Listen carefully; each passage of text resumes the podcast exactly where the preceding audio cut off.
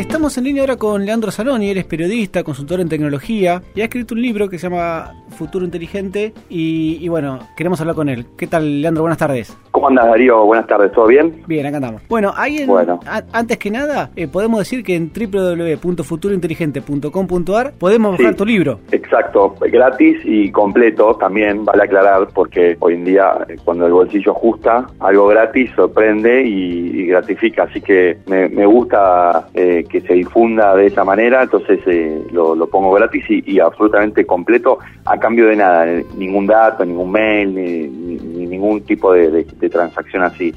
Así que los que quieren bajarlo entran al sitio y eligen el dispositivo por, por el que lo van a leer y lo bajan. Está buenísimo. De hecho, yo lo, bajé y, lo estoy leyendo en el Kindle que tengo. Así bueno, es la idea. Contanos un poco, a ver, ¿qué es esto de de lo que vos contás en el libro, de, de, lo que nos espera el futuro, las Smart Cities. a ver, contanos un poco de, qué habla el libro. Bueno, mira, el libro eh, lo escribí cuando me di cuenta que, que, había muchas cosas nuevas para contar, que no tenían que ver directamente con las redes sociales, que era lo, lo, referencial, digamos, eh, por mi libro anterior, El Imperio Digital, donde yo hablaba de redes sociales, del cambio de la comunicación. Entonces me di cuenta que había eh, mucho más, hace dos años más o menos, había mucho más para contar que no tenga que ver con Facebook, con Twitter, que es la referencia obligada de los medios cuando se habla de tecnología, ¿no? Como que se habla de eso. Y me puse a investigar nuevas, nuevas tendencias y di con cuatro, que cada una ocupa un capítulo. Una es Big Data, la otra es Smart Cities, la otra son los, los laboratorios de fabricación digital, todo lo que tiene que ver con las impresoras 3D y demás y eh, el otro es Internet de las Cosas, los objetos conectados. Esas son grandes eh, tendencias que aún hoy, obviamente, todavía ni siquiera desplegaron a nivel masivo, pero están muy en boga y eh, independientemente, son cuatro capítulos separados, pero todas las, todas esas tendencias tienen relación directa entre sí también, ¿no? Se relacionan mucho. Es imposible hablar de Internet de las Cosas sin hablar de, Big Data, ¿no? Porque los objetos conectados generan constante información, constante dato. Exactamente, y vos, por ejemplo, a ver, en el libro, nada, estás, a ver, una, una imagen del futuro en el cual uno se va acercando a la casa y ya se va, se va emprendiendo la calefacción, cosas que ya van pasando, ¿sí? y, algunas, y algunas cosas que te vas imaginando. A ver, vos sabés lo primero que la sensación que yo tengo eso, a mí me encanta la tecnología, me encanta estar eh, lo más actualizado posible, pero el miedo que tengo es, a ver, que llegue a mi casa y que esté todo tan hiperconectado que si todo cuelga de un hilo, que pasa algo y ya no, ni puedo ni entrar en casa.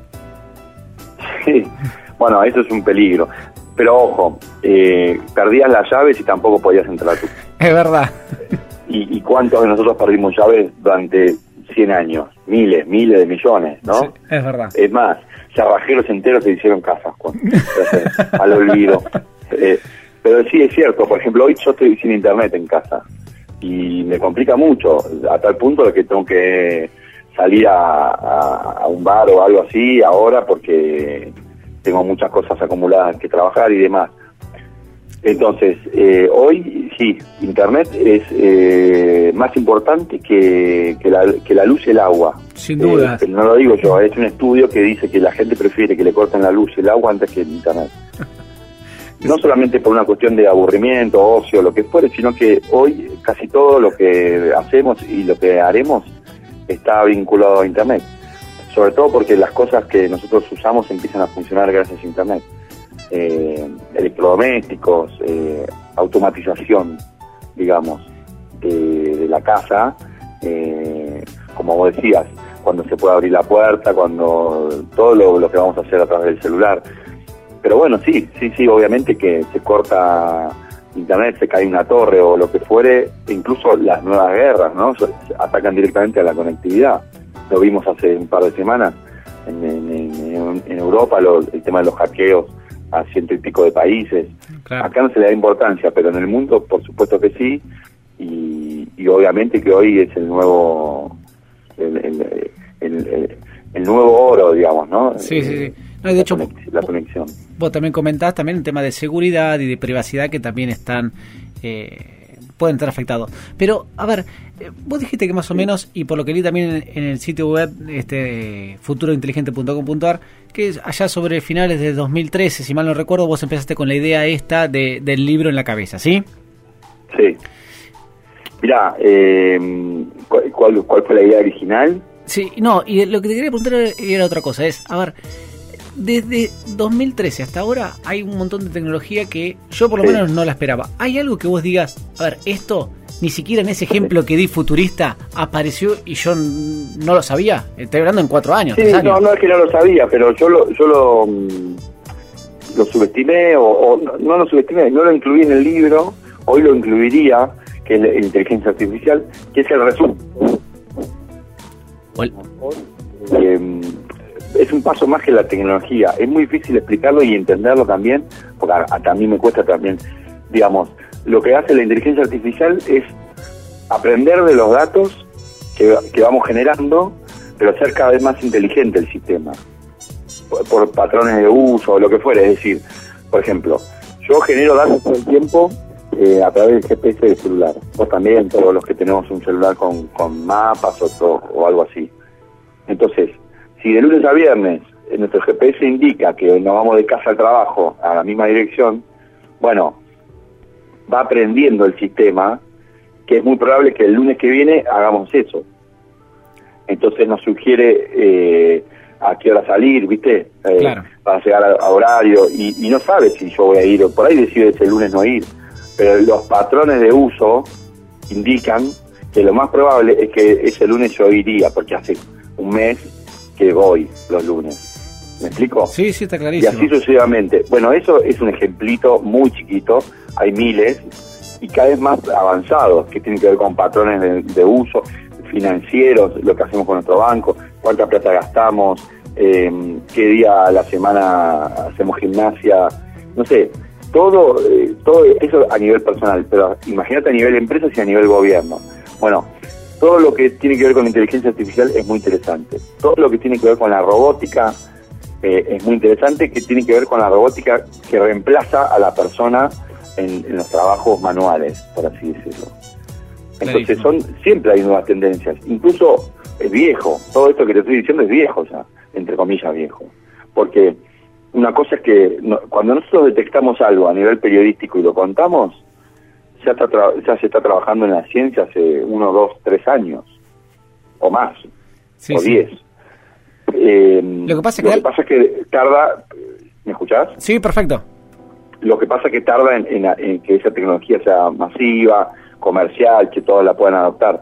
Porque no te olvides que el conocimiento tecnológico en las personas, en cualquier tipo de persona, se da cada vez más eh, fragmentado a través de capas. Es decir, si nosotros juntamos 10 personas en una habitación, eh, el conocimiento de esas 10 personas va a ser diferente en cuanto a la tecnología, va a ser diferente. La, persona número uno va a saber X cosa y la persona número 10 va a saber otra cosa. No quiere decir que no sepan, sino que es muy dispar.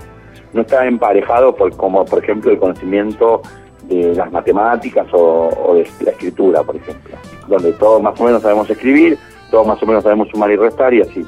Bueno, el conocimiento de la tecnología es, diferente porque no está dado a niveles masivos en forma regular como, como en el colegio, digamos, ¿no? Sí, eh, eh, un conocimiento X.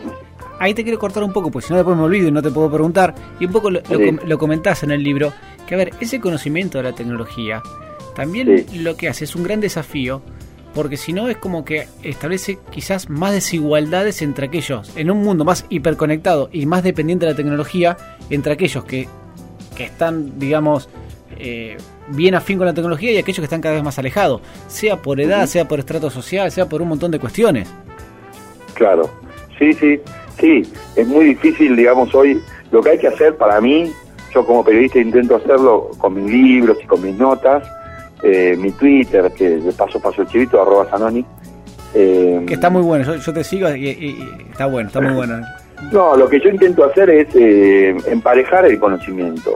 Digamos, si vos tenés cinco personas, de las cuales tres no saben lo que es el Big Data, bueno, si hay dos que lo saben, cuéntenle, explíquenle, para que haya cinco personas que saben lo que es el Big Data. A partir del conocimiento, a partir de saber algo nuevo, es, eh, digamos, desde dónde van a surgir las ideas. Si yo vos te demuestro, qué sé yo, una plancha y, no, no, te digo qué es una plancha, que para qué sirve, cómo se usa, etcétera, es muy difícil que a vos se te ocurra una idea alrededor de la plancha, una idea nueva para mejorar la plancha. Claramente. ¿Se, entiende? Sí, sí, sí, perfecto. Entonces, si yo no te digo lo que es el Bitcoin, claro, es muy difícil que vos inventes una aplicación para, para Bitcoin o para, ¿no? O algo mejor que Bitcoin. Entonces, me parece que, que si el conocimiento tecnológico hoy es una pirámide, es decir, los de arriba saben son muy poquitos y, saben mucho y los de abajo son muchos y no saben nada. Claro, eso Bueno, me parece que, esa pirámide hay que ir invirtiéndola. Porque, me, porque si no, eh, con, como avanza el mundo y como la evolución de las cosas, de la tecnología y demás, bueno, es, un futuro es comprometido, es bastante oscuro entonces. ¿Y, cómo te imaginas, Leandro, eh, las ciudades en, vamos a ponerle, a ver, 20 años? ¿Sí? No pongamos ni 100 ni 3, en 20 años. ¿Cómo te imaginas las ciudades? Mira, eh, yo me las imagino automatizadas eh, a través de los sensores y demás, que vos puedas como ciudadano, como habitante, como visitante, porque también hay que empezar en el turismo, ¿no? Las ciudades son los que viven, pero también son los que visitan. Eh, absolutamente tecnologizadas en cuanto a búsqueda de información, trámites online, que vos como ciudadano puedas interactuar con la ciudad como si fuese una persona, digamos que haya un diálogo, entre comillas, a través de Internet, del mobile, de lo que fuere, y que vos puedas eh, usar el transporte público. Bueno, eso está pasando. También está pasando lo mismo que te decía con el conocimiento. Hay ciudades muy avanzadas y hay ciudades que se van quedando en el tiempo y que es más difícil eh, actualizarlas, entre comillas. Eso es lo otro. que, yo pienso. Sí. No, eso es lo otro que te quería decir. A ver, porque por ahí decimos las ciudades del futuro, pero una cosa es la ciudad del futuro en, no sé, los países más avanzados de Europa y otra cosa es lo que puede pasar en nuestro país. Sí, sí, sí sobre todo, bueno, en Asia, ¿no? En Japón, en, Finlandia, en Helsinki, en Noruega, en Oslo, Canadá, Toronto, no sé, eh, X, un montón de ciudades muy avanzadas, muy avanzadas en todo, en todo sentido, no solamente una cuestión tecnológica, entre comillas, sino las ciudades, por ejemplo, vamos a tomar una, ciudad más chica. Eh, las ciudades hay que pensarlas como el hardware de la computadora, ¿no? La, estructura, los edificios, los espacios públicos, las calles. Ese es el hardware. El hardware de por sí puede ser bueno, puede ser malo, pero solamente nos sirve. Por, yo te doy una computadora sin nada de software, no sirve. Sí. Es, es, es algo material nada más, porque es como que está apagada, ¿no? es lo mismo que nada. Eso es una ciudad. El software es la gente, ¿no? El pensamiento, la, la, la creatividad, eh, la inteligencia es la gente. Para eso, nosotros tenemos que dotar al software de mayor inteligencia, de mayor conocimiento, de mayor capacidad, por ejemplo, de memoria, ¿no?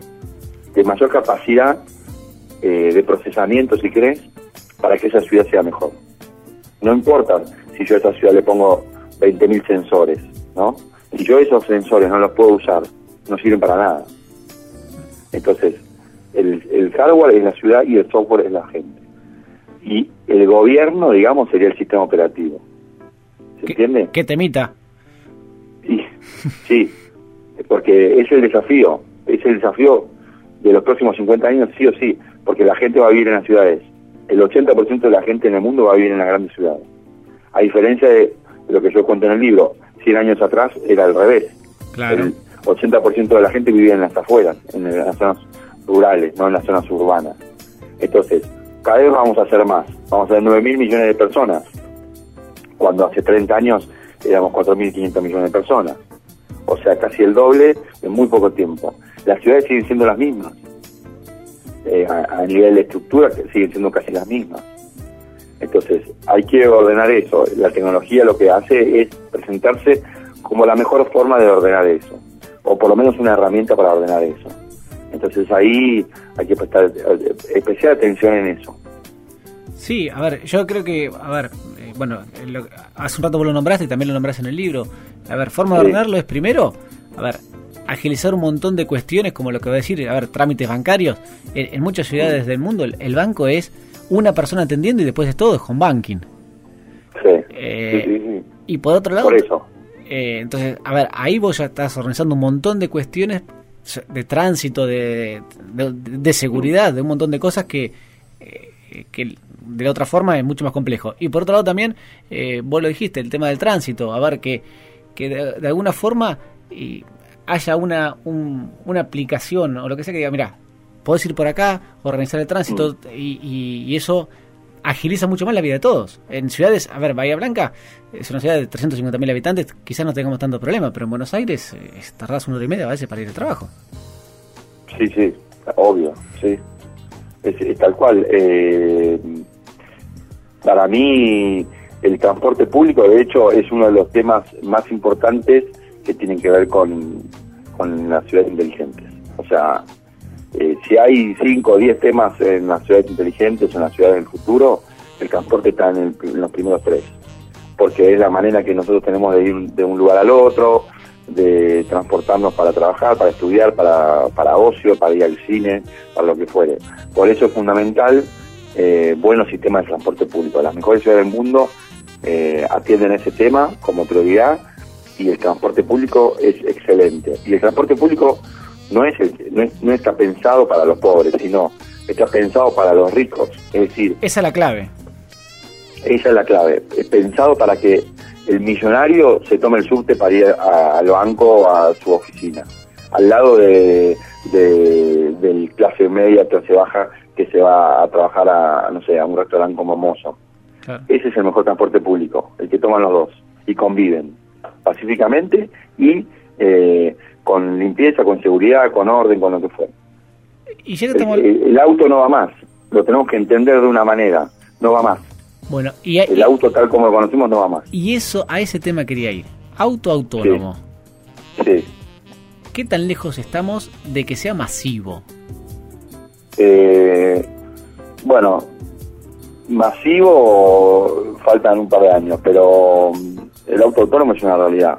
O sea, no, no hay manera de, que eso se frene y yo sé que da, miedo eh, hay los cambios y todo eso, pero lo mismo pasó con el comercio electrónico y ahora casi todos ya compramos algo alguna vez por internet, lo mismo pasó con, con el móvil, ahora todos tenemos móvil, lo mismo pasó con Netflix, con un montón de cuestiones que ya usamos y, y, ya está, no, no eh, usamos Spotify, no usamos CDs y si te lo contaban y hubiese dicho, ay no, pero a mí me gustan los CD. Bueno, los cambios no, no preguntan, digamos, los cambios suceden. Y, y la, la, distancia que hay entre eh, tu miedo, digamos, a usar un auto autónomo y, no tener miedo es un solo uso. Así, no hay manera de, escaparle de eso. Una vez que vos usas un auto autónomo y no, y no te pasó nada y te sentiste seguro y cómodo, listo, el miedo pasa a cero.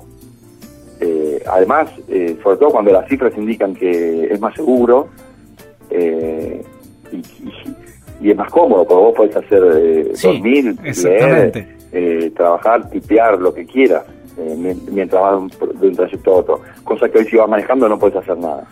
Ese, ese tiempo que perdemos en el auto manejando es mucho, pero no nos damos cuenta porque son es un, 40, media hora por día. Sumarlo y sumarlo en un año y vas a ver. Eh, a ver, está claro, pero es como que, a ver, el auto autónomo como, como símbolo cuesta a veces eh, quebrar esa barrera. Que es lo que vos decís, ya con el primer uso, después eh, se, quiebra automáticamente y más que lo que vos decís, que se estima que va a ser mucho más seguro. pero bueno, a ver, el hecho de no tener el control, creo que en el ser humano es algo que genera resistencia. Y a ver, y ni hablar después también lo que vos dijiste, el auto autónomo en el transporte público. A ver, si hubo problema entre los taxistas con Uber, cuando llegue el auto autónomo a nuestro país, ni quiero imaginarme. sí, falta todavía, ¿no? Pero bueno, hay pruebas también. Pensá que en este caso la tecnología avanza muy rápido. Es decir, cuando uno, digamos, cuando la tecnología penetra, ya, ya, ya está. después no vuelta atrás. En ese sentido es así y siempre fue así y lo seguirá siendo, así que más allá de que lo que nosotros podamos pensar o, querer, ¿no? Está clarísimo. Está clarísimo.